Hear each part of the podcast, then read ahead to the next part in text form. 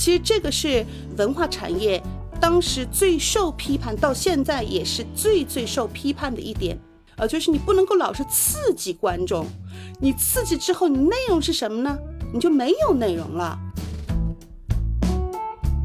游戏在一定程度上，它带有某种原罪在里面，它急切的需要证明自己的这样的一种存在的合理性。所以，其实从这个意义上，我觉得游戏和我们讲的像比如越剧这样的，现在被当做非遗的这种更高雅的文化的这种结合，是非常的合适的，因为是各取所需的。一方面是这些文化急迫的需要。市场来证明自己，来来提供自己继续存续的可能。一个是被市场高度认可的所谓的这种 low culture 这种低俗的文化消费的品，急需要证明自己也有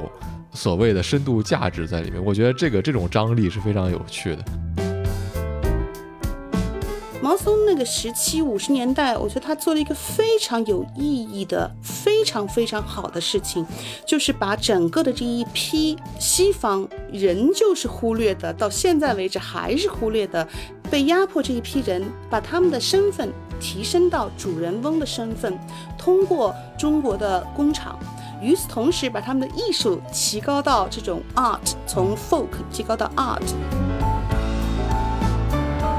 每期对谈一个陌生行业，我是天宇，我是天宇，欢迎收听天宇兔 FM。这是一档为了开拓眼界、走出自己的局限而设立的播客，通过与人的对谈来试图与未知的领域和知识产生互动。我们每周四更新。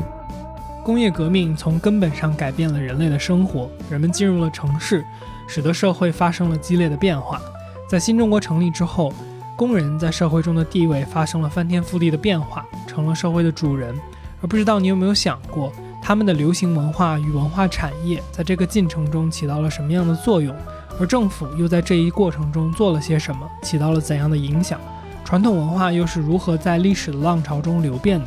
本期节目，我们有幸受到英国国家科研与创新署，也就是 UKRI 的邀请，请到了英国利兹大学表演和创意产业教授马海丽老师做客。你好，我叫马海丽，我现在是英国利兹大学表演和文化产业。经济的教授马海利教授的故事，也许就很好的反映了那个时代的机遇。他曾在上海钟表厂与纺织厂工作，后来成为一名越剧演员，再到今天成为利兹大学的教授。他既亲身经历了中国的市场经济转型发展以及工厂的倒闭与裁员，也看到了当时的流行文化越剧的兴盛与落寞。目前，马老师正在领导一个由 UKRI 赞助的名为《纺织女工之歌》的实验性的越剧项目。UKRI 呢是英国最主要的研发资助公立机构，而 UKRI 中国处已经促成中英两国共同投资至少2.7亿英镑，资助了超过60个联合研究计划，并涉及两国170余所科研机构。通过这个项目呢，在中国和英国两地同时进行表演。马教授正在实践中探索中英创意产业的政策与合作方式，也特别感谢 UKRA 的 Coco 促成这期节目的录制。那在这段对话里，你会重新建立对我们今天所常讨论的文化产业与创意产业的发展脉络，它和政治与工业之间的关系。我们也和马教授讨论了传统文化与游戏在当今的结合，也就是我们常说的联名。除此之外，我们也聊到了今天以刺激为主的网络内容，比如说短视频，对文化产业产生了怎么样的影响？本次对话让我们得以从一个全新的视角看待我们每天都浸泡其中的文化产业，以及我们自己在其中所扮演的角色。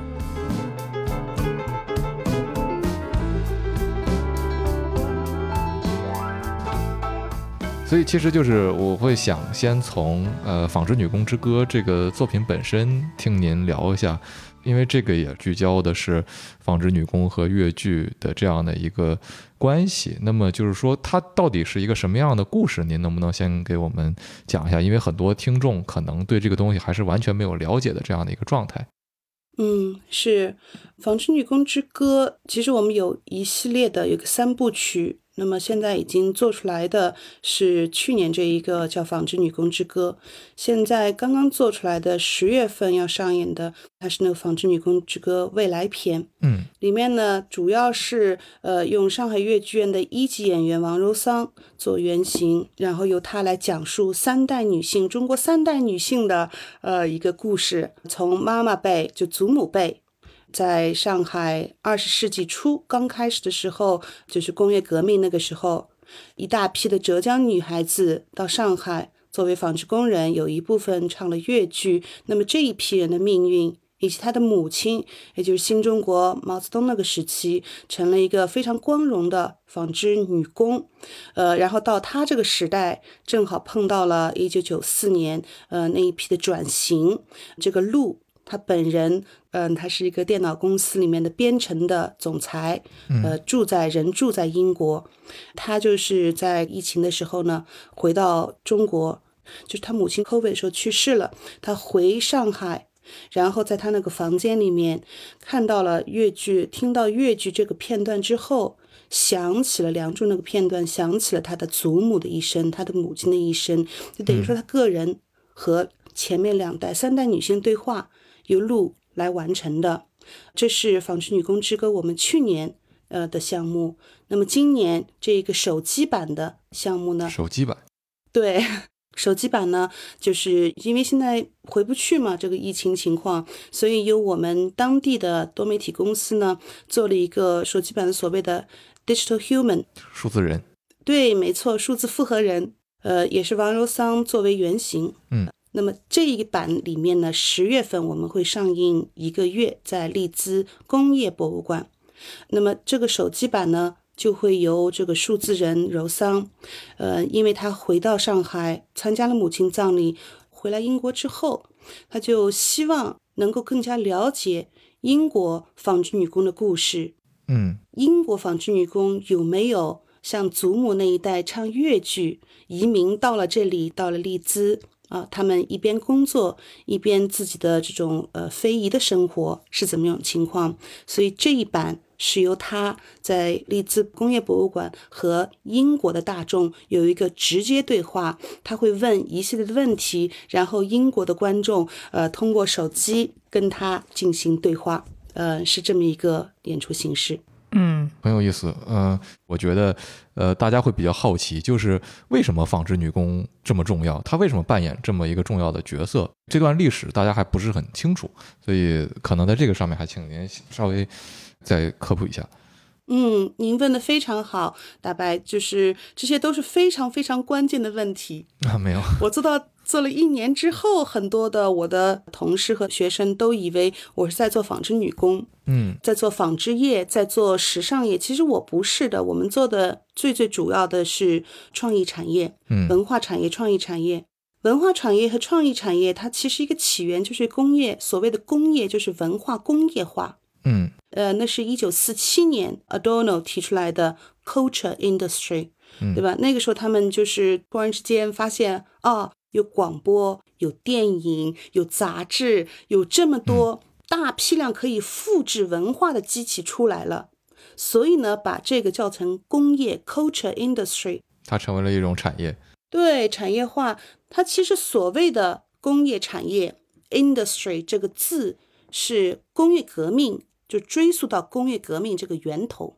嗯，那么工业革命在英国和中国都是以纺织业起源开端的，嗯，在中国纺织工业被称为母亲工业。你如果去上海纺织博物馆的话，它的一个当时我们去我没有去啊，疫情的时候我们在做第一步的时候，蒋馆长。呃，现在已经退休了。上海纺织博物馆蒋馆长非常详细的给我们介绍了上海纺织博物馆的起源。嗯，那么里面有一个重要的一句话，他说就是这边有一个一行字，很多人都会忽视，里面就说到纺织业是中国的母亲工业。嗯，啊，那么在英国也是这样子的，英国那个工业革命，它就是从纺织业起源的。嗯，当时马克思恩格斯写的《The Capital》。《资本论》对，嗯，也就是批判在工业革命，尤其是纺织业。恩格斯的家庭是开纺织嗯织布厂的嘛，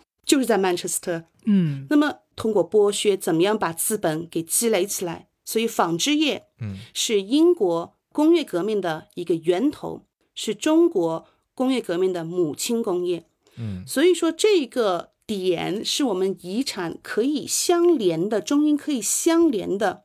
又是一个所谓的 industry 的源头，不管这个是 industrial revolution 也好，工业革命也好，还是 mother industry 中国的母亲工业也好，还是那个 culture industry 文化产业、文化工业也好，到现在的 cultural industry、creative industry，就是九八年之后我们推的现在这个 creative industry 文创产业，它都是这个源头就是纺织业。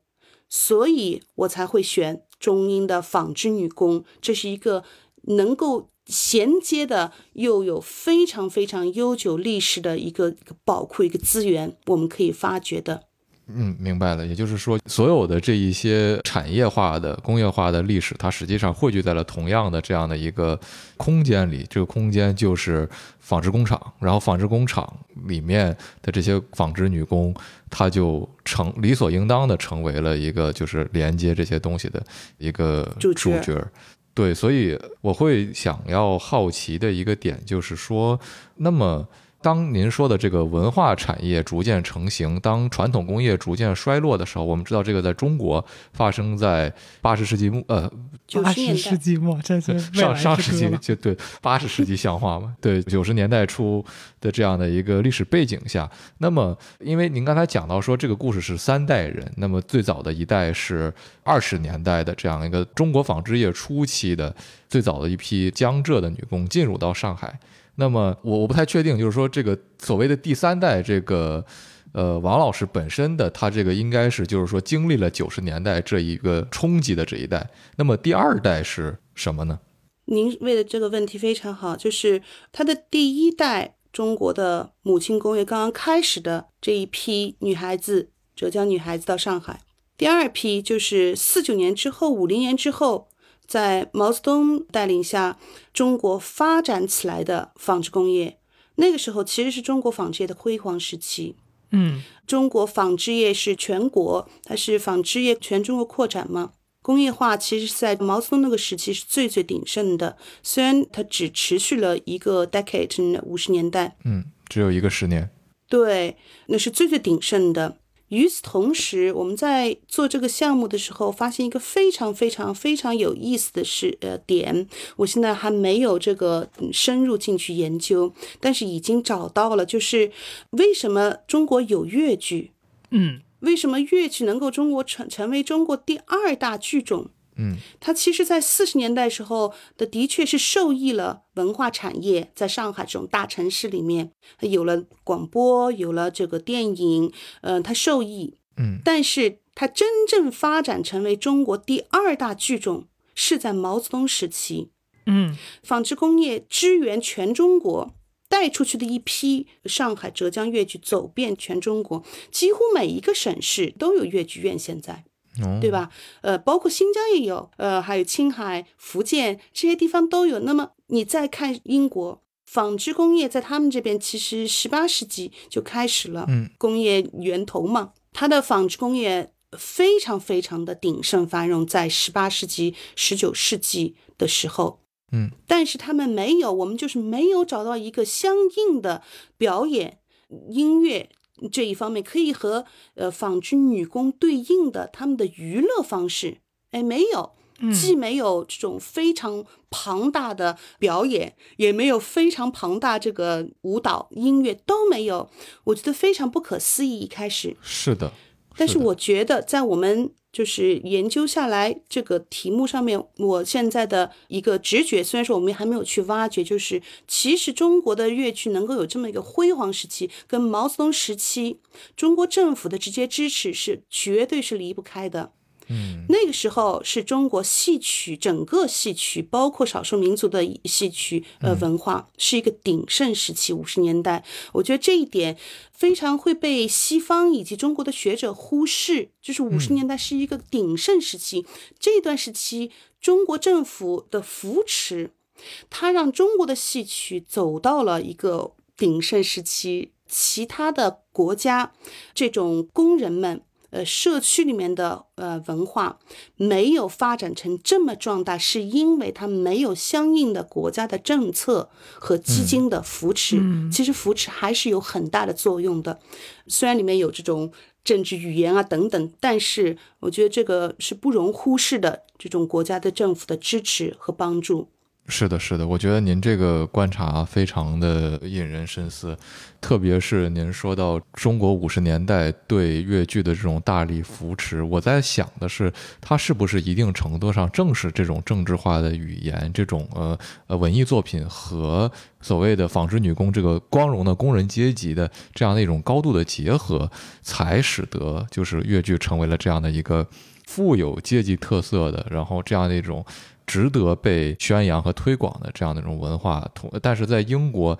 可能也因为时代更早一些，就是这种没有一个这样对应的流行文化能够给工人们消费。因为您很很明显的也会知道，就是呃十八十九世纪的英国的纺织女工和五十年代的中国的光荣的劳动阶级的这个纺织女工，我觉得其实在生活质量上他们也是拥有天差地别的。我觉得这一点可能也是很重要的。对的。对的，我非常非常同意这一点。我在我的第一本书里面也讲到，就是《Urban Politics and Cultural Capital: The Case of Chinese Opera》，二零一五年由 Routledge 出版。它里面就强调，其实有一个很重要的细节，就中国的社会主义在毛泽东时期的一个尝试，我觉得是非常有意义的尝试。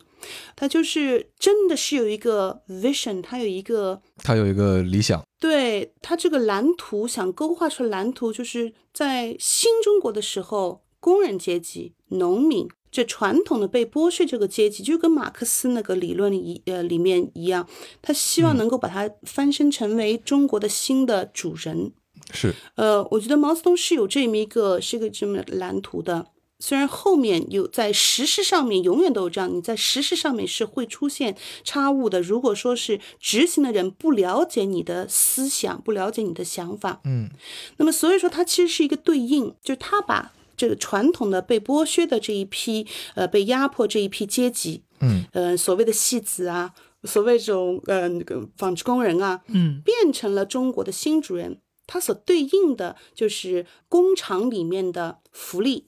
这种福利是非常非常强的。那么我当年在上海去了上海时候，我也在上海是手表厂里面工作过，福利非常非常的好。直到他九四年的时候开始下岗，开始转型。哦，那么它相对应这个福利，其实另外一个阶一个一个层次就是它的工人阶级、农民阶级这种表演。它的娱乐也成为一个 high art 呢，高雅艺术。所谓的高雅艺术，就是你看它上海越剧院、华东实验剧院那个时候刚刚设置，一九五零年，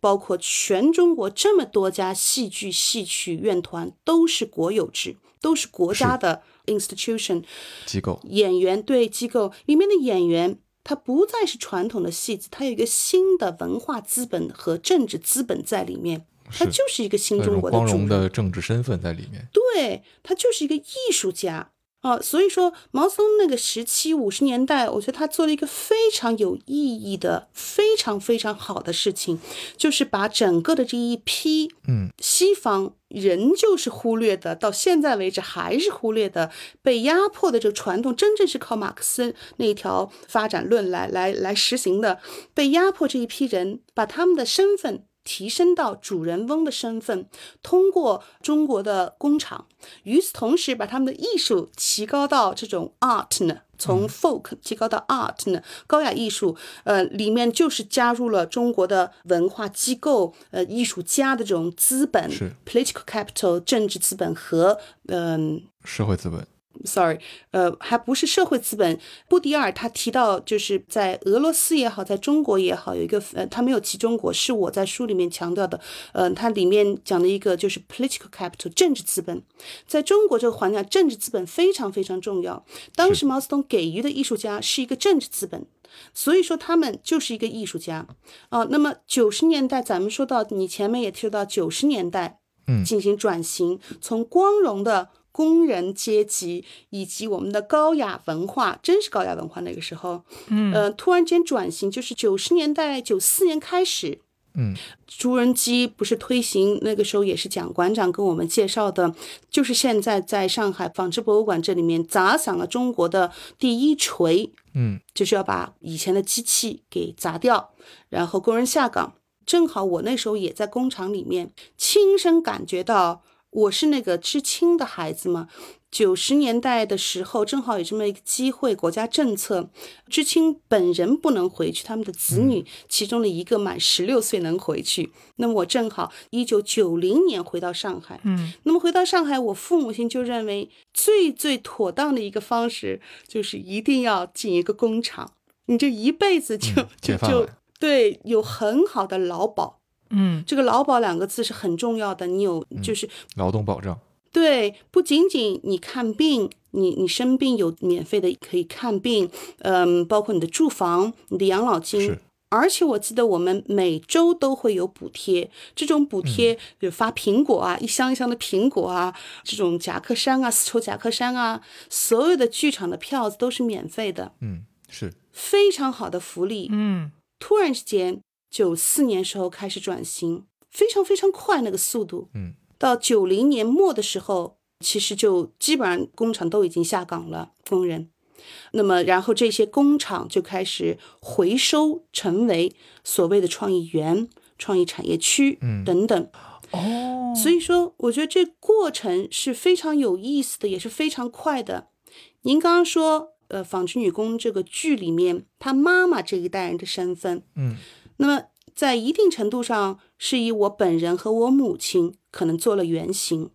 嗯呃，嗯我记得我母亲那个时候，他们是四十五岁是一刀切，这个是上中国电影里面经常能看到的。嗯四十五岁一刀切，四十五岁以上的通通下岗。嗯呃，那后来就是全部下岗。嗯那么我就记得那个时候我很年轻，刚刚开始他们转变的时候，工厂开始转型的时候，对于年轻人是非常非常兴奋的。嗯有好多的新的课程，大学的课程，呃，有好多这种培训课程，有好多的工作你可以选择，你不需要等政府给你进行分配。所以对于我们这一代其实是受益的充满，机遇的一代，对，就是录的本人的原型，我们非常非常的激动，我们非常的兴奋，我们觉得哇，这个世界就就已经开放了。所以这个路的原型呢，就是我要读书，我要去看世界。他最后自己学编程，自己学英语，到了英国，然后在这里常驻，成为英国一个游戏公司的总裁。这都是一个我们这一代通过这个转型受益的这么一个结果。嗯但是与此同时，我母亲这一批人，他们的确是为那一代的转型做了牺牲嗯啊、我记得我母亲有一天回来跟我讲，她说我被下岗了，嗯我我这一辈子都听党的话，都在工厂里面工作。她是在铁路局啊，但是一样的性质。她说你说你说我该怎么办？当时年纪还小。所以我当时就说了一句，回想起来是让她非常非常伤心的话。我说：“我，四十五岁这么大年纪，你应该退休了。”我还说：“你看现在这个时代多么的好啊！嗯，你你去那个就是可以上老年大学，可以唱越剧，可以好好休息休息。嗯，就是我完全没有体会到他当时的心情。嗯，我们后来从来没有谈过那一次对话，但是我把这一句话写到了台词里面去，写到这个剧本里面去。我觉得我对我母亲这一代还是有愧疚的。嗯，我觉得对他们来说，这个转型的打击还是蛮大的。是但是我们是受益的这一代。是，对，您刚才也讲到这个被下岗，这个被字，我觉得是非常精妙的还原了，就是当时那一代人他们面临的这种状况。套用一句，我不知道您有没有听过很著名的一首歌，就是万年青年旅店的《杀死那个石家庄人》，里面 I quote。如此生活三十年，直到大厦崩塌。我觉得，在因为后来很多的对于中国流行音乐的这个解读里面，就有会有会有学者说，其实这首歌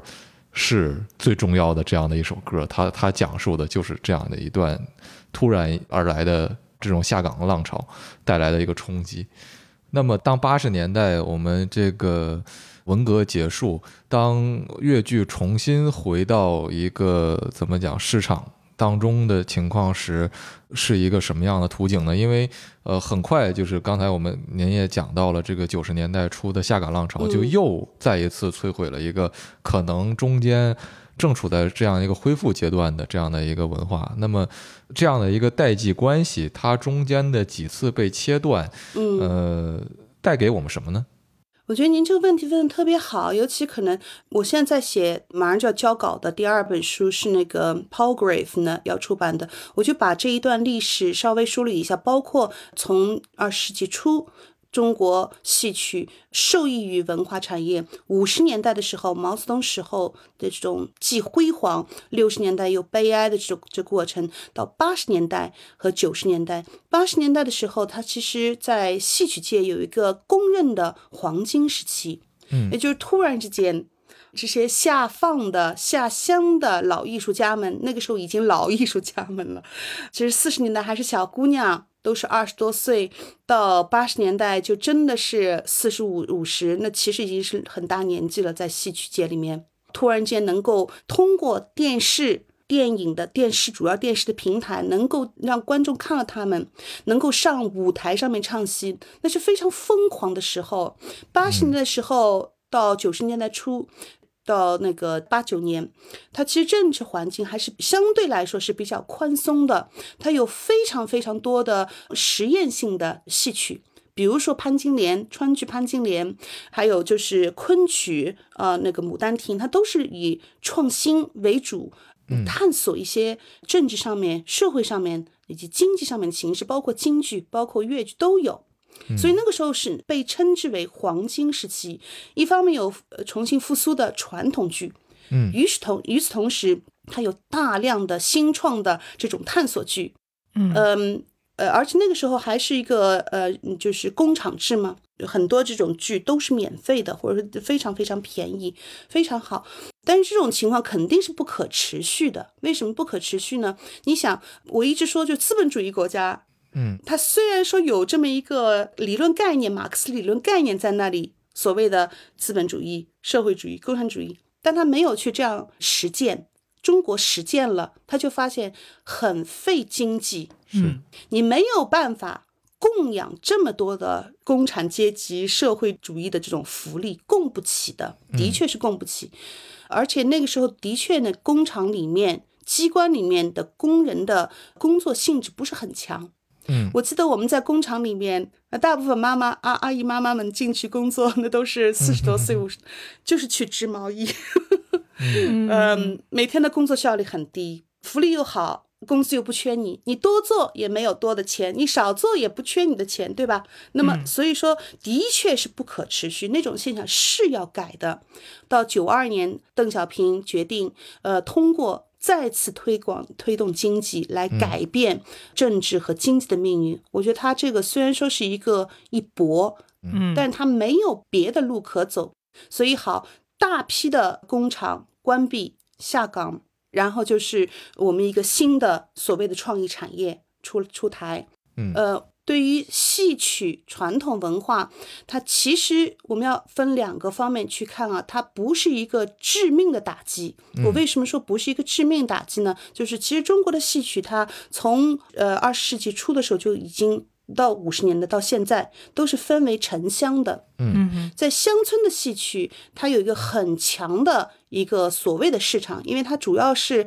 以 festival 以 ritual 为主。嗯嗯，它的祭典的这种习俗仪式，对家人祭典仪式宗教，它这一块儿并没有退化，而且通过八十年九十年代经济改革改革开放之后，越来越强。哦，所以呃，戏曲这一块儿，它不是说没有市场，在城市是另外一个情况，它不是没有观众，有观众就有市场，嗯，而是城市通过城市化 （urbanization），它重新对这个空间进行设计。进行使用，就使得了很多空间变成了一个贵族化的空间。这些空间可能更加多的要要求这种经济回报，就没有办法让这些下岗的非常庞大的这些戏曲观众们能够去那空间享受这一门艺术。但是这不代表中国城市里面的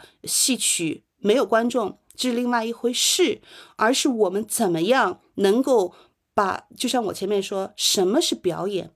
是不是只能够在剧场里面啊进行表演才是表演？还是其实我们可以把这个表演推广到不同的空间里面进行尝试？这也就是我们现在这个剧，我们这个研究项目一系列研究项目所做的一个很重要这一个工作。是，但是我觉得中国的剧团他可能没有看到我们在我我们钱的效果，总是说我们这个我们这剧应该放在剧场里面，这是我非常反对的，因为一说剧场。你肯定就会有一个，就是个高雅化的空间，而且被控制化、控制的空间。嗯，There's power。所以您的意思其实是说，并不是这些传统的戏曲没有了观众，而是这个观众群体他的消费能力和购买力，使得这个东西的经济价值不能够被在这种所谓现代化的城市空间中去展示。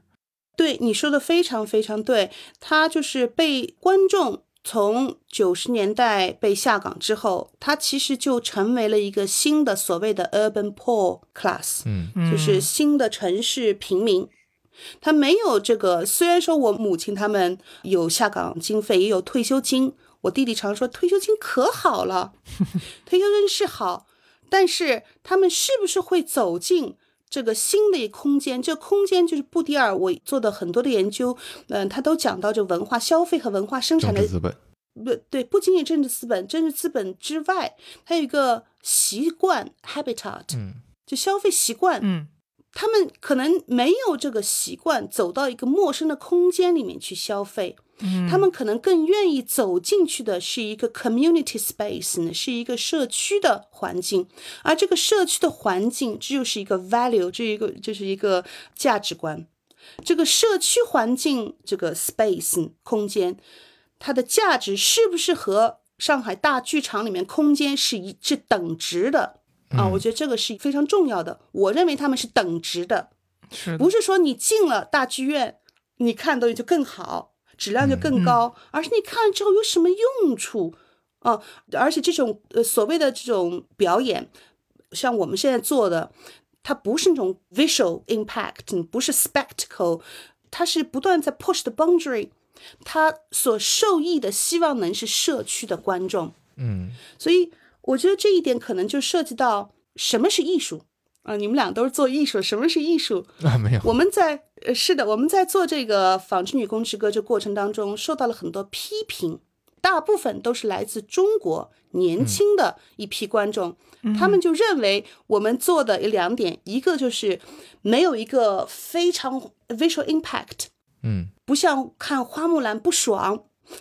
这是一个，呃，另外一个呢。他们是说，整个我觉得在中国的表演的概念，它都是走了一个 spectacle 这一条线。这其实是布迪尔对刺激视觉的一个一条线。其实这个是文化产业当时最受批判，到现在也是最最受批判的一点。嗯，呃，就是你不能够老是刺激观众，你刺激之后，你内容是什么呢？你就没有内容了，有的时候内容就减轻的很少。所以我觉得咱们走的两条线啊，我现在很很有幸能够有英国这个研究理事会支持，能够让我不受这个大环境的影响，能够做一些真正让观众能够思考的东西，而不是只是用视觉。我们也有视觉，而不只是用视觉来刺激观众。我觉得我们需要少刺激一点观众，让他们多考虑一些事情。你说是吗？那老师，我想问一下，您做比如说现在的这些项目，您的预期观众是谁呢？因为刚才我们提到，就是您说不是这些戏曲没有观众、没有受众，只是可能因为这个城市化的这个环境的进程不可抵挡，然后他们所习惯的那个消费的空间消失了，然后导致的这个现在，嗯，可能他们的这个需求既没有人满足，也没有地方满足这么一个结果，但是。我想问的，所以就是说，如果您要满足的是他们，我觉得这个逻辑是顺下来的。但是如果我们同时要去吸引年轻人，或者说像刚才说的，就是追求刺激的这一代人的话，您目标的受众是所有人吗？我觉得你这个问题问的特别特别好。戏曲或者说是非遗文化，现在这个比较时尚的一个词，非遗文化，嗯它能够生存，一定是不断的进化的。嗯，是，呃，我现在也也不大喜欢看越剧的原因就是，嗯、它传统东西太多，它保留的东西太多。我这不仅仅是越剧，戏曲都是这样子的。嗯它其实不能刻意去保留。任何一个艺术，它一定是会存在的，它只是存在方式不一样。我觉得你需要通过这种方式把它给挖掘出来，呃，用新的环境去讲述新的故事，这个是我们现在做的一个非常重要的一点，就是这个纺织女工，尤其是未来篇，它怎么去讲这个故事，有什么样的方式去讲这个故事，才能够吸引当代人。这个当代人，无论是年纪大的也好，中年也好，年纪轻的也好，只要你这故事讲的有意思，他一定会吸引到的。否则的话呢，他他去看这东西，可能就是一个怀旧的感觉。那么嗯这个剧，我觉得会有人看，但这不是我们要要做的一个主要的一个点。我觉得我们做的就是怎么样，咱们比较时尚的一句话就是讲好当代的人的故故事。其实我我对这个词还是有一定的呃排斥感。嗯，就是这，其实我讲的还不一定是中国故事，就是故事。嗯英国这边也发生过，中国也发生过，是一个有共通性的故事。嗯对，所以回复您刚刚说的，呃，就是 Jack 呢，我觉得他的确是传统东西要通过现代的方式，用现代人的语言讲现代人的故事，只有这样才能够讲好这故事，打动观众。嗯嗯，sorry，我我也觉得可能我在某一个细节上纠结的时间有点长。就是您觉得规避刺激的原因是什么呢？因为我理解现在可能就是您有一个 UKRI 这样的机构去支持，像您讲的，就是可以相对来说不用太多的去考虑这个大环境对于一个具体内容的一个条条框框的各种限制，去做出现在这样一个尝试。就是您也讲，就是其实它是一边在做，一边在实验，一边在看它的效果的这么一件事情。那如果当代的这个人群，他是需要刺激的，或者说大家的这个刺激水平已经整体就是各个内容已经做到这种水准了。然后我们在这一个类目上面，比如说像这种传统戏剧的现代的一个呈现，我们不去做刺激，这就有点像说，当你手机放在旁边的时候，你很很难去静心读一本书的那种感觉。就是它可以在一个有支持和实验的环境下去呈现、去做到，就好像我今天就决定了，我这一个小时我就把手机搁在外面，我我不看它，然后我去读这一本书。但是对于很多或者说甚至是绝大部分人来说，这个事情可能是难以为继的，就有点像如果我们脱开这一个学术或者说实验的这么一个环境，这个东西它如何能自己生存下去？可能我觉得是不是这个就需要涉及到一定不能规避刺激这个问题？我觉得你你问这问题特别好，其实也就问到了一个核心点，就是什么叫文化产业，嗯什么是文创？只要涉及到文化，之所以 culture industry 文化产业它跟普通的产业不一样，就是因为它有双重，它有多重的价值。嗯它不是一个杯子，你卖了十块钱就是十块钱，但是文化它后面肯定有政治，呃，有这个社会，也有这个教育的价值在里面。嗯，我刚才说的是经济，对吧？我对对，没错，呃，也不一定。你刚刚说是呃，就是 aesthetics 艺术，呃，什么是美学的，对？嗯，其实我之所以说这个价值是很重要，多元性就是讲到，所以我们怎么去创作。其实你在创作过程当中，我们这个问题不仅仅是中国有啊，这是全世界都是有。大部分艺术机构，它一般来说都是有这种市场压力的，嗯。它一定要在某一段时间里面把这个回收过来。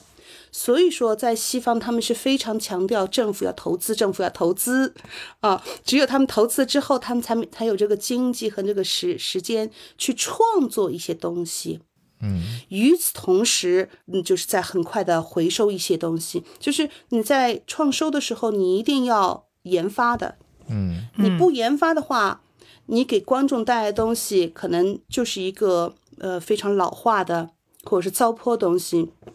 所以呢，你刚刚提到就是什么是文化产品，我们是怎么样对待创作？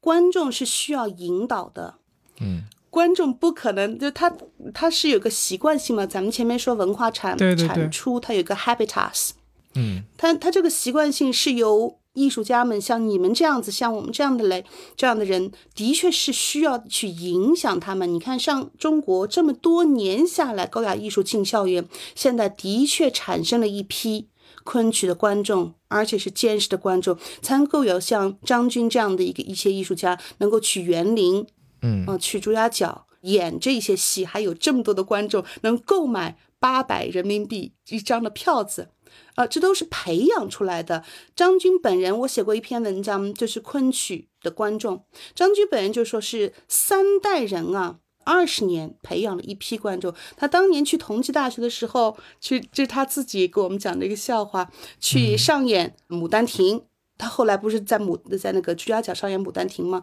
他当年九八年去同济大学上演《牡丹亭》的时候，那些学生就是防止这些学生要逃出这个这个演出场地，把门窗全部全部锁掉。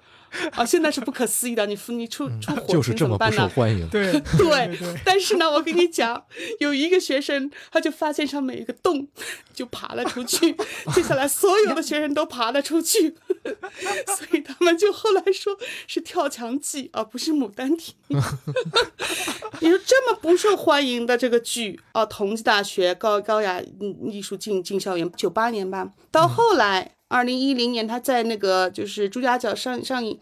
都是大学学生去看，铁杆粉丝，而且有这个购买经济能力，所以这个是说明什么呢？就是他这个经济能力的购买，你不需要太担心，只要你能够引导这一批观众，嗯那么你用什么方式引导其实很重要。呃，spectacle 就我们一直用的，我不知道在中国是不是这个人很有名，Guy Debord。D E B O R D，这个人就呃，the the Society of the Spectacle，嗯就是一个核心教材，嗯，去批判文化产业。你不能够只给他们视觉刺激，你的确需要给他们这种视觉上面 stimulation，但不能只有 stimulation。居一德波，对，没错。对，呃，我我觉得就是您的这个回应特别的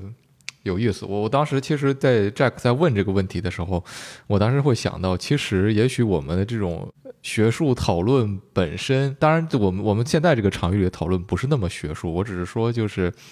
学术讨论本身可能本身也在。市场的大的环境当中存在着一个生存非常艰难的问题，这个已经不是一天两天了，这个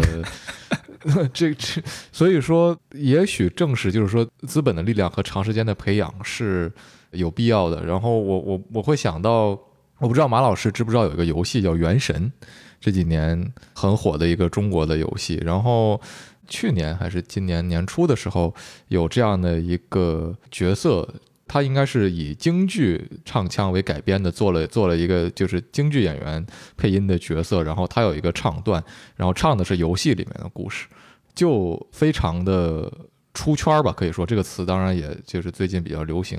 我我们很多时候会讲文化输出，因为这个，因为它本来《原神》这个游戏是一个全球现象级的一个游戏，当呃外国的观众看到这个东西的时候，他会。我我觉得不能完全理解这种呃怎么讲所谓中国文化是什么，但也许这个东西并不重要。就是像马老师您刚才说的，就是它这个东西提供的，在一种新的媒媒介形式之下，在新的这种环境当中，它有新的表现形式。这件事本身也许比他在讲的故事是不是中国故事，也许来的更加有意义一点。然后。我我其实说了半天，想说的事情是什么呢？就是稍微拉回来一点，就是您会觉得一个文化形式，就是一个流行文化，它的这样的一种起落也好，或者说有一天它真的就是消失了，这种现象本身是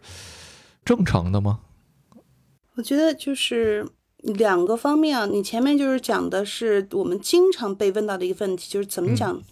我们是不是在讲中国故事？我们是不是在进行文化输出？其实我我觉得不是的。嗯，我我肯定是对越剧有一定的渊源。嗯，但是我在英国这个地方肯定是要，我觉得讲故事能够打动当地的观众是很重要，故事内容远比形式要重要。如果说你这个故事内容没办法打动人的话，不管你用什么样的形式，不会吸引眼球，有的时候可能还让人觉得很奇怪，甚至很反感。它又成为了一种 ritual，又成为了一种仪式。呃，对，又成为一个硬性的文化输入的一种方式，现在就让人真的很反感。所以你怎么样把这个，我是说中国这一批学学者也好，艺术家也好，他们怎么样帮助中国文化输出，其实很重要的一个肩负的责任。我觉得在输出过程当中，你要真正做一些市场调查，观众要什么。他们是什么样的人群？他们的社会经济背景是什么？因为任何故事你脱离了社会背景，都没有人去看的，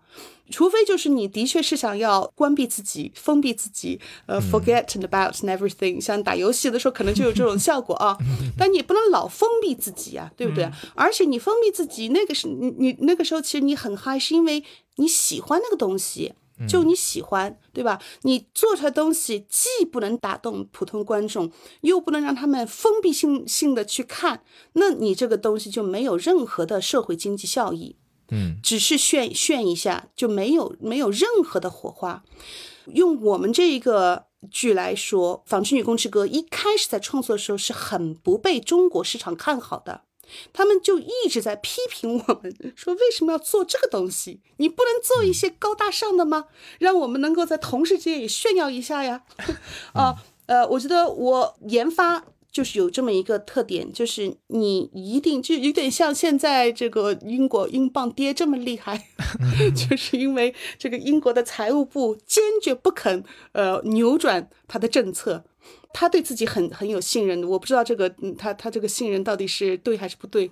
但是我想说什么，就是在有的时候，你研发上面还是要有一定的决心的。就是旁人都说不好，但是我如果说觉得我能看到一个东西，我可能就是要要通过这过程讲述清楚我要做什么，让别人也能看到我的 vision。嗯。一年下来，现在就这个 vision 是越来越清楚了。一开始是我们受到的批评，不仅仅是中方的批评，就认为我们做的东西太老。在英国，他们也不太清楚你们为什么要做这个多媒体的东西啊？对于传统啊，尤其他们对传统是很保保嗯 protect 保护性很强。对英国怎么做才能够打动观众啊？为什么要这么做？都是有无数的问题。但是越做。你越把自己的思路解释清楚，只有做才能解释清楚，越能够吸引你的合作伙伴，觉得哎，真是值得，真是好，他们会帮助你一块实现你的目标，实现你的想法。所以我觉得就是一个 vision 是很重要的，而这个 vision 里面最主要是讲和当代的观众怎么了解他们想要说什么。他们有什么样的故事？昨天我和那个丽思纺纺织博物馆跟我们一批新生，三十多个新生，跟他们讲述我们为什么做这个项目的时候，丽思纺纺织博物馆的馆长就说：“他说这故事很重要。他说为什么重要？通过这故事能够打动个人。我爸爸妈妈以前他们也在纺织厂里面工作。”啊，然后转型之后，我现在做的是什么？就只有这种故事才能够勾起过去人的回回忆，但是也能够让现在人了解什么是遗产，什么是文创。所以我觉得内容是最最重要的。只要你把内容做好了，艺术形式不会消失，只是方式在不断的变。游戏也好，我有个我有个学生，我很喜欢这摆做的这个，就是你打游戏，你肯定知道。呃，这摆他们王者荣耀的那个皮肤，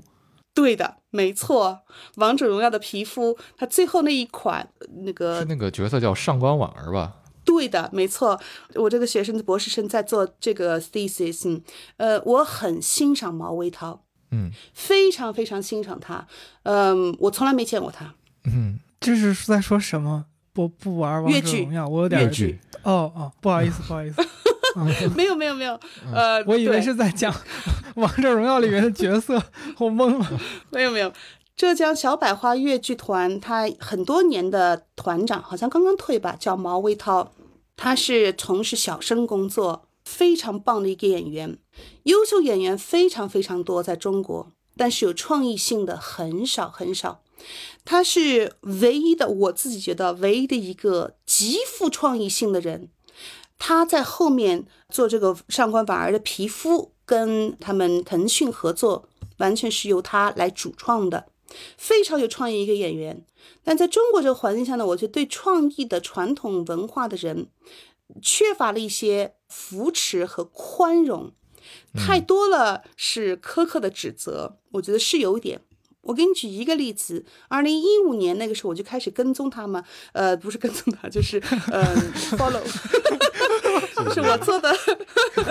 我的那个一本书里面，其中有一章就是讲到上海小呃上海越剧院和浙江小百花的比较，艺术的比较，里面就讲到就是创新这一块儿，中国的一级剧作家也好，导演也好，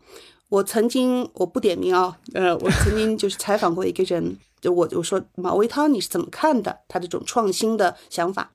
这个人呢是非常非常有名的一个艺术家，非常有名。他就说，他说这个人 就就很痛恨的说，这个人如果说一圈人对毛维涛这个人，而一圈人如果说我们坐在桌子上面吃饭，就围着桌子吃饭，他指定会坐在地上给你吃饭，就是要跟别人不一样啊啊。那么。所以呢，我想说是什么？其实艺术家里面很多人都很怕创作，因为你创作的不一样的时候，你创作一点新的没有关系，别人很好啊。你创作很不一样，马上就会有这种批评，有舆论。我自己觉得，在中国还是需要一些包容，让他们去创作，让他们去尝试。我很幸运，就是我可能不是经常听到这种批评，所以一开始他一听批评，我就不跟他讲了，我就把东西先做出来，再给他看，哎，批评就没有了。嗯，呃，所以我很幸运，就是有这么一个包容的环境。我觉得这个包容的环境。是很重要的，只有有这个包容环境，才能真正把中国故事讲好，让这个艺术家能够和呃把这个故事讲出中国去。嗯，是的，是的，对，呃，那马老师，我我会想问一下，就是说，因为刚才我们谈论很多东西是在于，就是这个当下的这个环境，当下的这个技术如何去，呃，其实塑造内容，因为确实是内容是很重要的，但是我觉得这也有。不需要多解释，就是说没有内容能够在脱离形式的环境下去生存，这个这个形式本身一定是起到了某种形塑的作用的。所以就是，特别是当我们在谈破圈儿，在谈比如王者荣耀的皮肤，比如说这个一些呃之前您发的资料里面也会有一些，比如说交互式的这种越剧的这种表演，那包括。可能呃，刚才我提到的《原神》，后来片段出圈之后，会有其他的剧种，因为那个唱腔是京剧的，但是会有其他的，比如什么黄梅戏的剧种，其实也有越剧的、川剧的表演者们来去以自己的这种剧的唱腔去表演这个这个唱段，然后发在互联网上，是一个以视频的形式。那么，其实就是我会想问您说，那么短视频、直播这些媒介，它的这种被消费的特征？呃，如何影响我们这个文化产业？因为就是说，文化产业越发的成为了一个，我觉得就是注重 attention、注重消费的这样的一个一个东西。它还有空间留给我们，或者说这个空间有多大，去给我们做一些更深层的思辨和探索？嗯，你的问题问的很好。我觉得就是 culture industry 呢，它其实还跟 communication 有一点点不一样。嗯嗯。我现在在在写的这个书里面有一章，就是讲到四十年代的时候，在上海的文化产业里面，粤剧是怎么样使用当时的 radio，就是那广播电台也好，电台也好，呃，去唱电台，以唱电台的方式呢，帮助他们能够吸引观众，来增强剧场里面的上座率，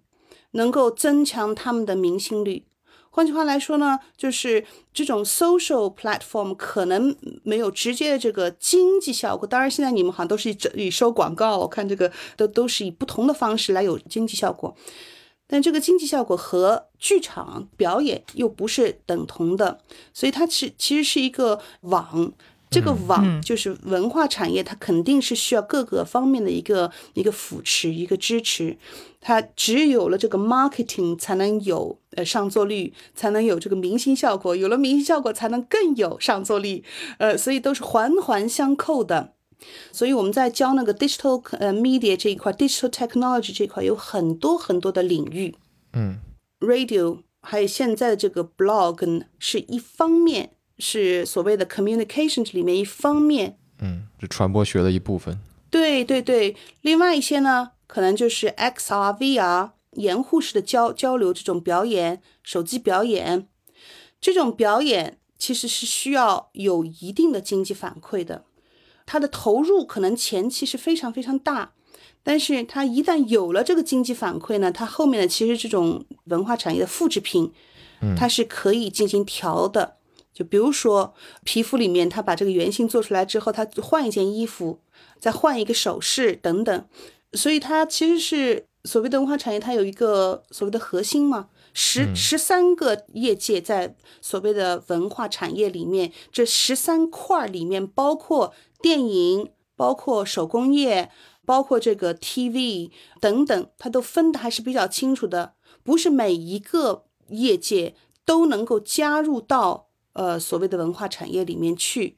但是不同的业界十三个板块里面都是互融的，嗯，所以他们常说你们表演，我就跟他们说，不仅仅是表演，所谓的表演里面就会有电影，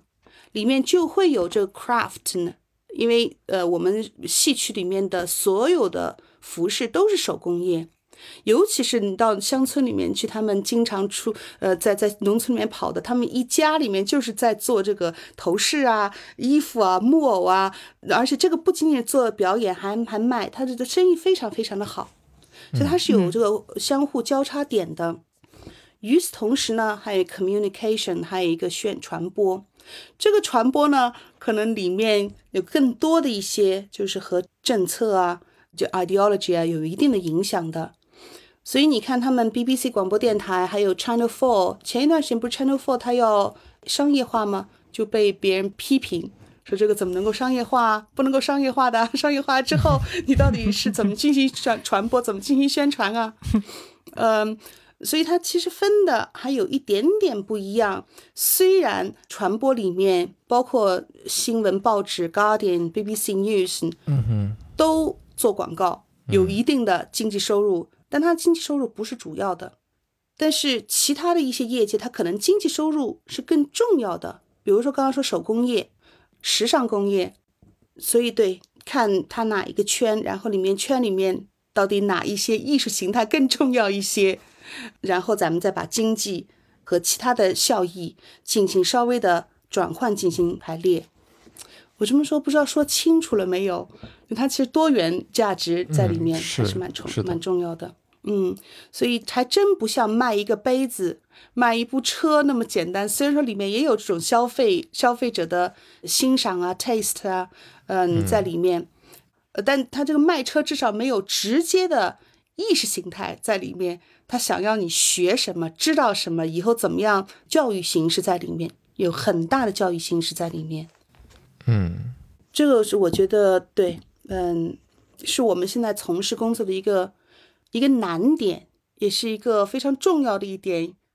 我在想，我我只是从一个外行的角度，想试试看能不能以我的理解来表述一下您说的这个意思啊，就是是不是就是您想说的是文化产业它所承载的价值和所谓这个背后的。我们比较不准确的把它叫做目的吧，它和就是刚刚我们讲的这种纯商业的，比如一个商品的销售是有一定的不同的，就是它所要满足的可能不只是这个，比如说内容创作者，或者是比如说某一个文化作品的这个所谓的制作方的一个经济的目的，可能它背后还有很多其他的价值可以去被这个传递，通过这个作品作为一个媒介，所以它有它的。独特性，我们不只用这个所谓的经济收益，或者说这个它能不能赚到钱来衡量这个东西是不是一个好的文化产业的一个项目或者一个作品。对，嗯，你说对的，文产其实和传播还不一样。虽然说 media communication，他们一直说文创产业这个概念是由他们推出来的，因为 Adorno 那时候就是因为看到有这么多的电台。所以开始有这么一个概念，嗯，所谓的文化产业推了出来。但是其实传媒和传播它有很大的意识形态在里面，它比文化产业的意识形态更加强、更加大。嗯，而文化产业、创意产业呢，尤其“创意产业”这个词，它可能更强调的就是一些制造业啊、时尚啊、多媒体啊、gaming 游戏，嗯，能够卖钱的，能够通过个人的创作，能够把这个文化变成一个商业有商有商业不仅有价值吧，有商业这个运作的一个东西。嗯。但这两块是完全挂钩的，嗯。因为如果说你没有宣传，没有政府的支持，这一块的文化产业，游戏这一块可能就没有办法真正庞大。我们用一个最好的例子，可能就是腾讯，嗯。它最近我听说最近呃，二零一九年吧，出台了一个所谓的新 IP 的政策嗯 （New IP Strategy）。新 IP 的政策，对他为什么这么说呢？呃，这是我这个做博士生这个小姑娘写出来的。她为什么这么说呢？就是针对咱们中国政府所谓推出来的用传统文化、用遗产来作为创意的一个灵感、一个源泉。因为它其实前面这个呃游戏行业非常卖钱，但是很受批评。嗯对吧？他就是因为受很大的批评，甚至上市东西被被下市了，就是嗯被被政府下市之后，马上就做出一个反应。我们现在推的是 New IP，做的就是和业学呃，就是和那个文化机构里面的，比如说毛维涛，推出一个新的皮肤叫上官婉儿。而里面呢，完全就是通过我们文艺界的老师们，呃，怎么样去做这个原型，呃，做的有深度、有内涵，而不仅是打游戏，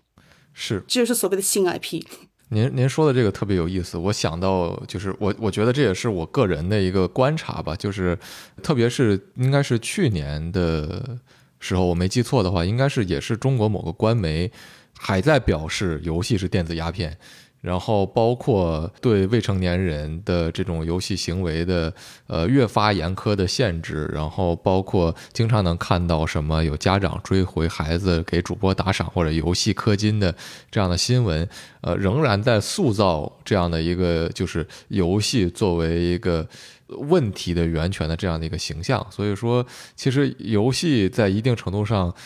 它带有某种原罪在里面，它急切的需要证明自己的这样的一种存在的合理性。那所以，其实从这个意义上，我觉得游戏和呃我们讲的像比如越剧这样的呃现在被当做非遗的这种更高雅的文化的这种结合，是非常的。合适的，因为是各取所需的。呃，一方面是这些文化急迫的需要市场来证明自己，来来提供自己继续存续的可能；一个是被市场高度认可的所谓的这种 low culture 这种这种低俗的文化消费品，急需要证明自己也有所谓的深度价值在里面。我觉得这个这种张力是非常有趣的。嗯对，没错。所以说，呃，习近平二零一四年推出来的，说文化、中国的文化创意产业的根在传统文化上面。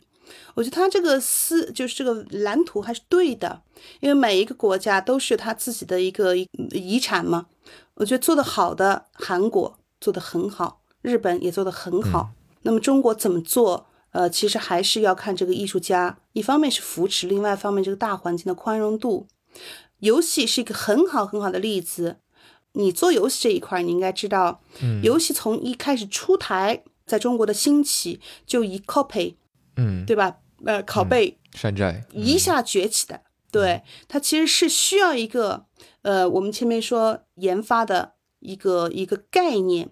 研发时间是很长的。研发也不是说你找一个戏曲演员就能够把一个新的产品给研发出来，而是你真的要找一个懂传统艺术、懂技术的人，这很难很难。呃，然后把他们结合起来，才能做一个好的一个新款游戏。所以期待我们的大白能够做这个事儿。您的这个期望，呃，我我希望我有朝一日能够回应您的这个期望，一定可以，一定可以，谢谢您。嗯一定一定没有问题。嗯，然后呃，我我会在想，就是就是其实也算是刚才呃这个话题的一个延续吧，就是嗯，您会怎么考虑？我我我我想到一个之前您讲的事情，我觉得很有意思，是那些曾经的工厂的厂房，这个这确实跳得有点远，是我们之前聊的那个部分的内容，就是工厂的厂房在经历了这样的一个转型之后，重新的被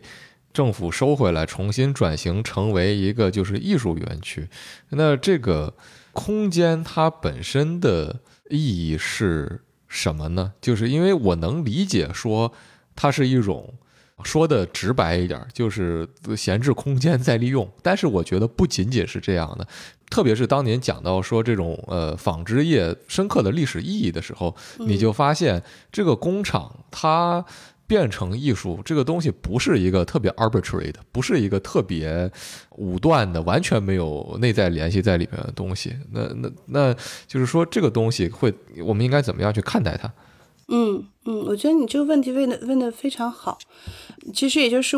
什么是后工业转型，什么是文创文化创意产业？文化创意产业其实。我我们现在没有办法 screen share，但是我我发过你们一些 PPT，它其实是因为呃，在英国至少来说，七十年代八十年代长期的经济下滑，工厂倒闭，然后就是就业被转到了发展中国家，所以它整个的工厂以及社区，嗯，就变得非常的没有经济活力，就有点像。对，非常的落寞，没有人，没有这个精力，没有这个士气。那么好，他们就是希望能够通过回收利用这些厂房，作为一个新的 urban regeneration，城市复兴的一种方法。怎么去复兴呢？就是一吸引有创意呃创意人，就 creative class，那么 creative city，creative class，creative economy 这三个都是息息相连的。要怎么样通过？重新 brand the city，打造一个新的城市形象，新的社区形象，吸引新的就业人员，然后带动当地的就业。其实它一个强调的一个宗旨就是就业，就业，就业。嗯，怎么样能够把这个经济复苏？嗯，所以你看 M 五零，我们用上海 M 五零来做一个案例，它当时关了厂房之后。它由上海政府把它重新打呃重新开了，开了之后里面一个方式就是免税，你们这种小型中小型企业、创意产业都可以进来进驻。进驻之后呢，他他其实在选筛的时候呢，还是比较当心的，就是呃谁能够进驻，有餐饮、有艺术画廊、有这种多媒体设置设置企业等等。进驻之后，它的目的呢，就是让你们能够创作一些呃有意思的东西，能够吸引游客，带动旅游业。嗯，带动旅游业之后，就能够带动当地的买卖经济，吸引就是它。所以说，呃，利用回收厂房这么过程，重新吸引有创意能能力的新的就业人员，通过吸引他们来开启一个新的经济气象。带动当地的经济转型以及社区转型，重新打造这么一个城市的面貌，这就是所谓的创创意产业、创意经济。所以，我们的项目在这个基础上，为什么要把这个表演一定要放到从我一开始跟中国谈这个合作的时候，要放到厂房里面去？就是因为你进去之后，才能够把它变成一个，呃，能够吸引不仅仅是进驻的。一些就业人员，还有就是能够互动进驻里面的人员以及社区。那么好，这个是在呃疫情之前，我觉得疫情是一个很重要的转折点。疫情让我们改变了，从完全的就是改变了我们对空间的一个了解。是以前只想着在 M 五零，呃，在这个遗产场地，对吧？后来我们就发现。真的是没有办法旅行，真的是没有办法去中国，你们也过不来。那么怎么办呢？我们一定要利用这空间、空间、网络空间，把事情做起来。一做就会发现，哇，真的是！你看我们现在加拿大，你在加拿大温哥华是吗？对。你在上海，对吧？Jack，我在英国，交流上面没有任何问题。就发现以前在疫情前面。其实这种设备都有，技术都有，那我们又没想到过去这样子频繁的使用它们。疫情之后就真的不一样，所以我们才想到做这款手机游戏。这款手机游戏通过一个新的媒体平台，不仅仅把中英这块非呃就是遗产场域能够结合起来，M 五零这边是利兹工业博物馆，而且把这个多媒体平台再利用起来。所以我觉得我们现在就跟我们前面说，艺术的创作完全是和当下我们生活的社会经济空间是有直接联系，影响到我们怎么讲故事。那么如果说我们现在所有的着重点讲就是创意产业，嗯我们现在走的这条线就是纺织工业，纺织工业的后工业转型之后的遗产场地的使用，在现在走到这一步，就是通过多媒体这个网络平台，怎么把后工业之后的遗产产业、纺织工业能够重音结合起来，让观众有直接对话。所以谢谢您问的刚刚那个问题，我觉得问到点子上，就是创意产业的一个过奖。一个一个一个源头，真的。对，正好就说到这个，我觉得这个工业与创意产业的这这个源头，确实是它的联系。刚才您也阐释的很清楚，就是它是非常紧密的一个联系。然后我觉得这个是不是也是这期节目的牵线搭桥？当然要感谢这个 UKR 英国科技创新署。首先，他对 UKR 对您的项目也有一个就是长久的这样的一个支持。那么就是我们能不能听您再稍微回顾一下，就是说这种。官方层面上的支持主要是体现在哪些方面呢？嗯，对我非常非常感谢，就是英国的科技创新署，从二零一五年开始就对中国有一系列的针对中国市场、中国创意经济，呃，进行研发的一系列的 funding，一共六个，呃，我每一个都拿到了，我非常非常的幸运哦。所以这么长时间。能够在他们的支持下，允许我有这么长的一段时间进行研发，这其实很难得。不管在中国也好，英国也好，英国也是这样。它其实很多的这种艺术研发是时间性非常短，嗯，要很快，要有市场投入。但是我有这么长时间进行思考，进行进行这个这个回顾，嗯，所以这我很幸运。那我觉得就是在创意产业这一块儿，尤其是英国科技创新署。他们做的一个很大的一个突破口，就是传统的创意产业。因为我我的受训，尤其是博士受训，呃，是一个传统的创意产业的受训。我的导师 Justin O'Connor，还有他的一个非常好的朋友，也是我们现在同事 David Hasselhoff，都是在创意产业 Culture and Creative Industries 里面的。所以我这条线出来的，出来之后呢，就一直做的。就是 policy analysis，嗯，政策分析，这个是传统文创这一块的一条一条那个研究的方式和方法。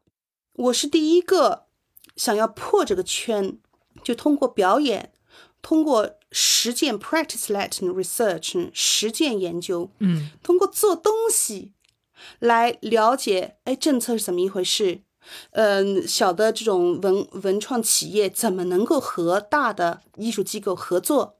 能够彼此进驻对方的市场，能够形成一条产业链？这其实是一个比较复杂的概念，嗯，但是我觉得有这么一个一系列的这个方顶，就允许我能够把这个概念化东西一步一步落实成为一个实践东西，所以到现在。我们看到的《纺织女工未来篇》，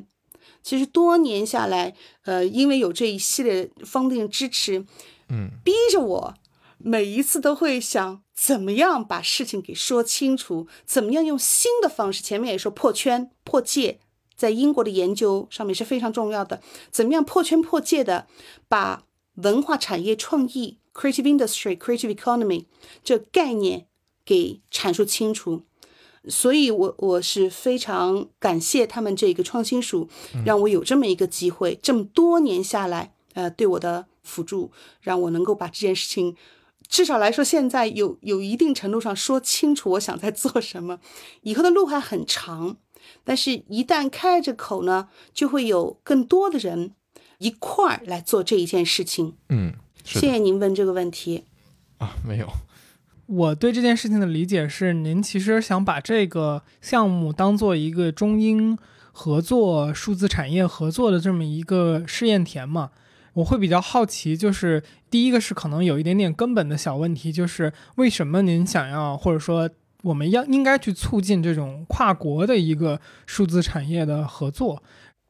创意产业，呃，我们我们现在一直说的是那个文化创意产业，暂时还没有说数字产业。文化创意产业虽然说数字产业是里面的一部分，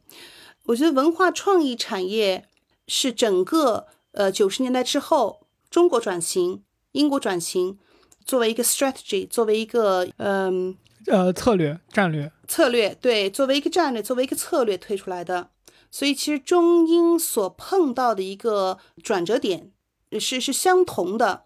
我给你们也发过那个 PPT，它里面就讲到，你看九七年澳大利亚推出的 Creative Industries，九八年英国推出的 Creative Industry 都是政策，政府的政策，中国是二零零一年推出的，嗯，所以前后没有一两年的时间，那么这是一个非常非常重要的一点，就是怎么样作为经济转型，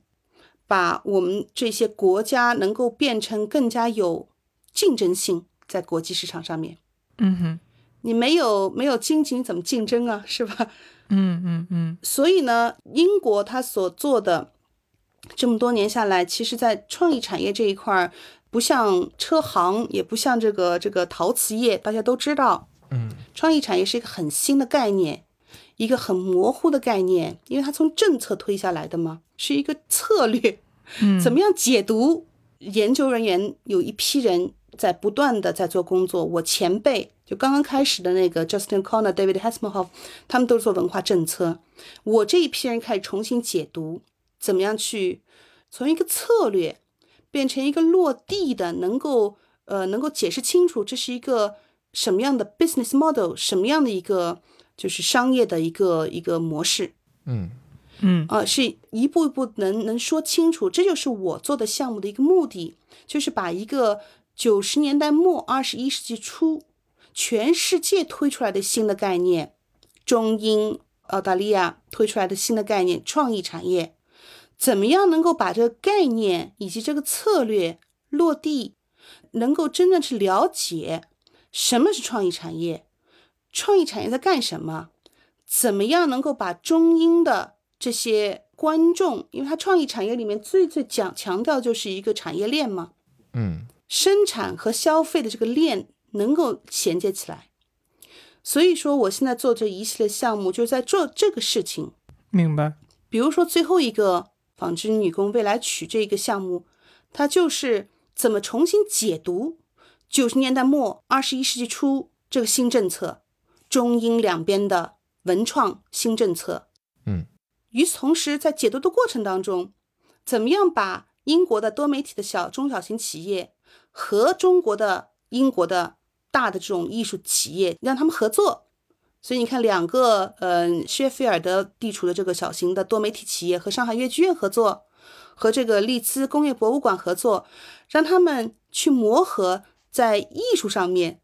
怎么去解读符号、艺术符号，嗯，以及在商业模式上面怎么样进行合作，就是。上海越剧院得出多少出什么样的配套资源？他们不是出了演一级演员吗？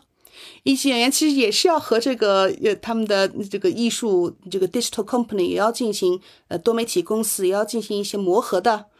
呃也不是这种艺术创作对吧？都是不断在磨合。那么就是跟利兹博物馆也是一样的，所以它整个这个磨合过程当中，其实一个很重要点就是能够产生一个产业链。就你一方面了解对方哦，什么是中国文化？嗯，什么是英国观众？他们要什么？我们该怎么去做？他们会一块儿去思考这个问题。这个其实就是最最重要的，把文创这一个抽象的概念和一个政策转变成为能够落地的一个产业链、产业模式，嗯，商业模式，呃，然后再看观众的接受程度。好，那么我们现在已经磨合成。产品已经出来了，一期产品、二期产品在磨合过程当中产出来了。现在产品就要投放市场。那么我们去年那个产品已经投放市场了，就是那个电影版的混合现实的表演，投放市场至少像黄宝妹这种老一辈那个纺织工人，你们知道黄宝妹吗？不知道。不知道，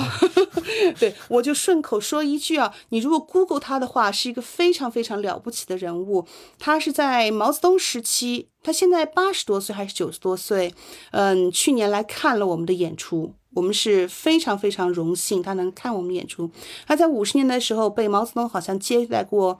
五次还是八次，就是是一个劳模，纺织女工的劳模。嗯在六十年代、五十年代的时候呢，通过让他作为演员和上海越剧院一块儿合作，呃，出了一个叫《黄宝妹》的电影，就是以她本人来做原型，是她本人演的，演的很好很好，就是讲到纺织纺织厂的工人的故事，就是讲她的故事。嗯非常感人。呃，然后她是被习近平又重新呃嘉奖吧，作为一个劳模标兵。呃，所以他来看我们的演出，收获七一勋章。对，是不是很厉害的一个呃女士？她来看我们的演出，就说非常感动啊，说的说的故事很好，就是有已经开始有一定的投入市场的反馈了。英国的观众非常喜欢，英国观众看了之后，他都说很感人。他没有想到中国的这个创意转型和英国有这么大的相似性，嗯所以我们在第二期现在这个产品投放市场的时候呢，我们就强调了就是中英之间的 commonality 相似性共，性，嗯对共通性。呃，所以说我们我们现在这个产品在投放市场，在开始调试测试观众的反响，包括明年这个产品，我们在做的过程当中，进一步的加强中英文化产业链，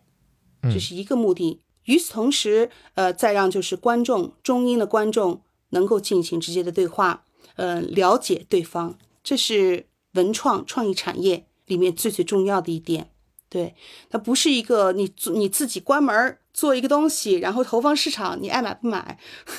而是你就是你整个的研发过程就是要和业界的人一块合作，让业界的人去强迫他们去和不认识的人一块儿合作，嗯做一个他们从来没有做过的东西，在做这个过程当中进行讨论，进行市场研究，然后投放市场。根据市场的反馈，再重新做深化这个产业链的过程，这是需要时间的。但是，呃，其所以就回过头说，英国科技创新署的这个支持是非常非常重要的。嗯，我这么说，我我说清楚了吗？我不知道。是的，说清楚了，我觉得说的非常清楚。其实这个感觉，因为我科班是学的金融跟经济，这个也是我又一次老在节目上说的几句话之一，就是。哎，这个话我好像没没这么说过，就是就是，不管是产业还是经济，都是干出来的，嗯，对，对吧？就是其实我们在做的这件事情本身和这个是一个道理。啊、我我经常说的是那个，就是有一个非常经典的经济学故事嘛，就是如何让经济复苏，政府去投资挖个坑，因为你要挖这个坑，所以生产铁锹的，然后给工人做配套的服装的，然后这个挖坑的这个坑附近的餐饮等等的就都产生等等的，就是呃这是非常经典的一个经济学故事，我就不往后讲了。但是就总之经济，学思路是是不是是这个师从罗斯福？对对对，是很重要，是的，是做出来的。嗯，对，很有意思。好，那怎么说？我们差不多收个尾。好的，我我作为一个外行，我收尾的话，我其实就是第一呢，我想说，我被马老师很震撼到的是，对于一些相对来说比较概念化的东西的一个非常有结构的回应。嗯，这个其实我非常的受到震撼。就是就就刚才你也看到了，我有一些东西在表达的这个过程中，其实都很痛苦，就是说不出来我自己想嗯说的那个点。然后您在面对我们很多的这些问题的时候，其实我觉得回应的条理和即使是现场，但是给我了一种非常引人入胜的那种感觉，这个我觉得非常的了不起。然后回到具体的就是我们今天聊的话题，我觉得，不管是我们讲的这些传统的艺术在当今的这个环境，还是我们后来聊到的这个文化产业，我觉得都很好的梳理了一个在从事相关研究的人和一个外行的很多疑问吧。就是像外行可能就会有疑问，说为什么我们要去保留一些这种传统的文化，或者说外行可能就会好奇，就是说文化产业。和这个它的价值，其实一般我们不会去思考它的这种经济价值之外，或者说市场反馈之外的一些意义和我们所需要它所承载的这些社会价值吧。我觉得这些都是回到我们在刚才聊的过程中所说的，我们需要通过讨论和通过对话来把它呈现在更多的人面前，让大家意识到就是这个问题本身，或者说这个讨论本身的存在。那具体说这个东西会引向什么，我们也许并不知道。但是，更多的人去思考这个问题本身，可能就是我们能提供的一种价值了。嗯嗯，我也想回复一下 Jack，你可以吗？那当然，当然。哦，呃，谢谢。就是你刚刚总结的非常非常的好。呃，我想一共是两个吧，一个就是那所谓的概念。概念创意产业这概念是非常非常模糊的，嗯嗯，在中国、在英国都有教课上面以及学术上面还是分歧不一样，不一样。在中国，我觉得一个很大的误区就是它过分强调经济，这一点其实是很可怕的。如果说是文化过分强调经济的话，就会有很大的压力。对，嗯，不能够不谈经济。但是我知道现在中华分为了。呃，所谓的嗯叫什么呀？博物馆这一类，它是不需要你赚钱的事业文化机构，好像还有一个产业，哦哦，它叫什么？嗯，它其实就是把文化产业和创意产业给分开，其实不应该分得这么清楚。博物馆也是需要有经济来源的，虽然说博物馆有很更多的教育和保护的呃那种作用。那么剧场也是这样子的，所谓的还是那句话，什么是表演？你一定是不断在摸索，在探探新，你才能够把观众这个脉给把握好。所以说，这个经济这一块儿。我觉得不能够太过分强调，本来文化就是有多元性的价值，绝对不只是一个经济，它有教育，它有这个呃政治，有文化的这个含量在里面，而且是需要很长时间的 influence 才能够会有这个消费习惯的。我觉得这个是我希望呃能够通过我们这这一期节目。呃，让中英或者说让让中国的学术界有更多的一些对话，就怎么样把所谓的文创多元性的价值能够说得更加清楚一些。嗯，然后另外一个就是，其实你说你是你是外行，你不是外行，因为一你是搞 fashion 的，是不是？你设计衣服，我不敢管我那叫 fashion，但是 但是可以。对呀，你就是核心的创意产业里面的一块儿，核心的，你是核心人物。我是创意产业底下帮他们吆喝卖货的。嗯，没有没有没有，craft 其其中的一个主要地方，因为你能够直接就有经济收入的，你是最直接也是最最典型的 creative industry 这一个。与此同时呢，你又搞经济的。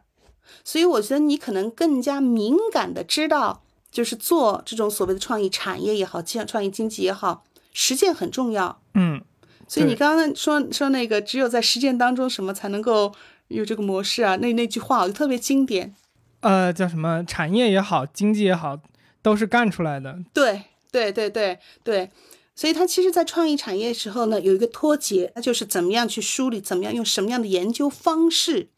来把你做的这过程给 capture 给抓住，嗯，及时的进行分析，因为其实研究是需要时间的，是一个沉淀过程。但是，一方面及时抓住捕捉捕捉信息，另外一方面在后期跟踪，再进行分析研究。这个我觉得是可能现在文创研究上面最难的一点。明白。如果说只是坐在家里面研究这个 policy 的话，那太容易了。但是你研究的 policy 出来之后干什么呢？对吧？嗯。但是我们之所以觉得很难的一点，就是学术界和业界的合作，我们的这个比率啊，这个 很不一样。你们的速度很快的，学术界很慢很慢的。很慢。是的，所以说我们也觉得受不了。这个节节奏，你们也觉得我们这边太慢，也受不了，对不对？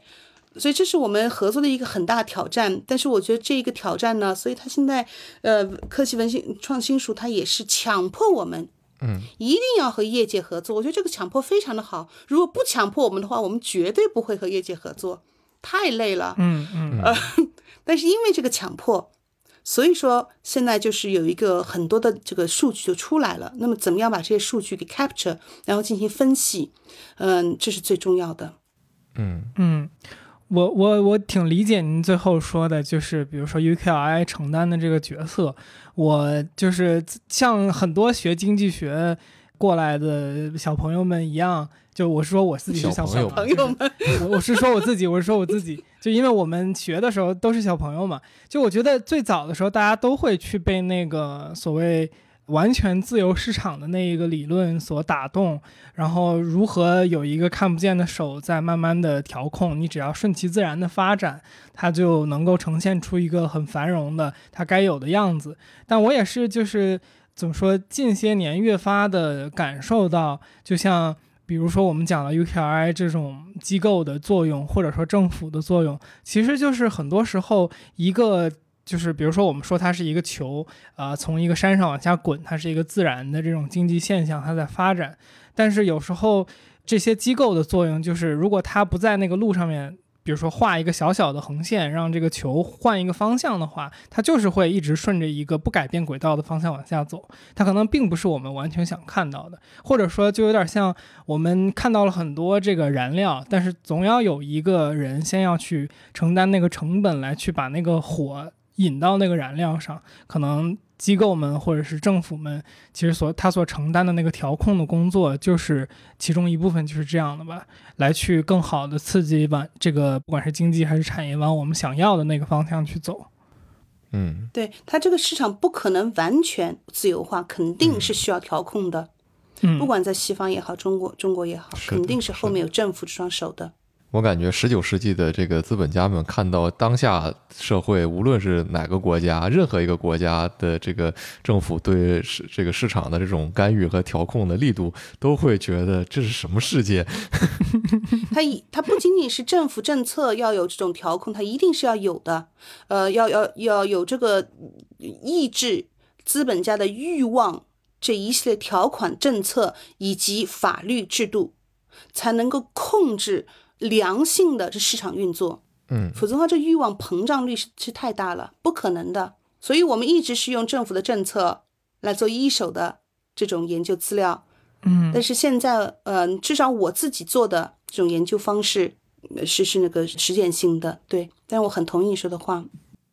好的，以上就是本期的全部内容了。希望这次对话也能够让你对文化产业的发展有更多的了解。如果你对于文化创意产业、戏曲或是纺织女工的历史有什么想要补充或者讨论的内容，请在评论区和我们大家一起交流。OK，做个预告，下周四我们将更新本期节目的彩蛋。在彩蛋里，马老师对为什么亚洲文化似乎不鼓励与众不同这样的一种观察做了一些点评。如果你感兴趣的话，就关注一下我们吧。下周四我们会准时更新。也欢迎你加入天娱兔 FM 的听友群，和我们一起直接聊天。请在微信搜索好友 ID 天娱兔 FM，拼音的天宇，阿拉伯数字二，再加上 FM。记得是添加微信好友，而不是公众号，然后备注一下来聊天儿，我们会尽快把你拉到群里。最后，如果你觉得我们的节目做得还不错，或是你从中获得了一些启发，请关注、点赞、评论，或是把我们的节目转发给你的朋友，说不定你的转发和评论也能启发到其他的人，这也对我们做节目有非常大的帮助。感谢，让我们下周再见。好的，那就谢谢马老师，今天也是真的非常的受到了教育。没有没有，谢谢你们。没有没有，我我 确实是，您是我们第一个呃是来，您是第一个做客我们节节目的这个教授级别的嘉宾，我们说实话也是非常的惶恐，这个没有没有向您真的学到了很多。没有，我觉得非常非常有意思，跟你们有这种交流，因为其实你们两个，呃可可能也是我们其实大部分的人。对，都不太清楚。我们其实自己是在核心区域里面的创创意产业的核心人物。你们两个就是创意产业的核心人物，所以你们才讲，呃，听听得非常明白，说的也非常清楚，真的非常感谢有这次机会能够跟你们进行交流。呃，我想最后也非常强调一下，感谢 UKRI，就是科技嗯创新署，感谢 Coco 为我们牵线搭桥，感谢谢谢 Coco，Coco 给我们这谢个机会。好。谢谢您谢谢您师做客我辛苦马老师了。我们一起说一个再见吧。好的好的，嗯，那我们这期节目就到这儿，嗯，拜拜。拜拜。